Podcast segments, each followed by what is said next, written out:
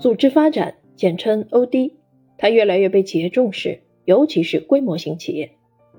解决组织发展的问题，企业管理者要思考如下一些问题：企业发展到一定规模后，组织还能不能对外界变化做出及时的反应？企业内部还能不能有序的运作？针对上述问题，很多企业成立了 OD 部门或岗位，但是他们仍然存在不少困惑。为了帮助企业管理者更清晰、直白地搞懂 OD，组织发展手册的作者李周安另辟蹊径，从生命周期入手，将生物的生命周期与组织的生命周期做对比，在书中独树一帜地提出了组织生命力与组织生命周期的概念。作者画出了组织生命五星模型，从使命与愿景出发，对企业的战略、组织结构、人才。文化和机制这五个方面进行了统筹与考量，希望这套思维框架能够帮助企业迈向未来的组织管理新时代。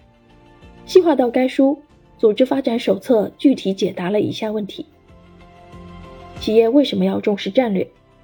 什么是好的战略？什么是坏的战略？华为公司的三次战略转型带给了我们什么启示？如何向百度公司学习组织搭建？小米和字节跳动是怎样吸引人才的？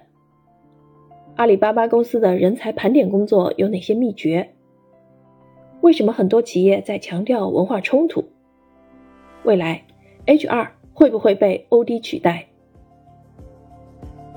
组织发展手册不仅在书中穿插介绍了华为公司、美的公司、海尔集团的案例，而且介绍了一些公司的几次组织结构调整，展示了他们的组织结构调整示意图。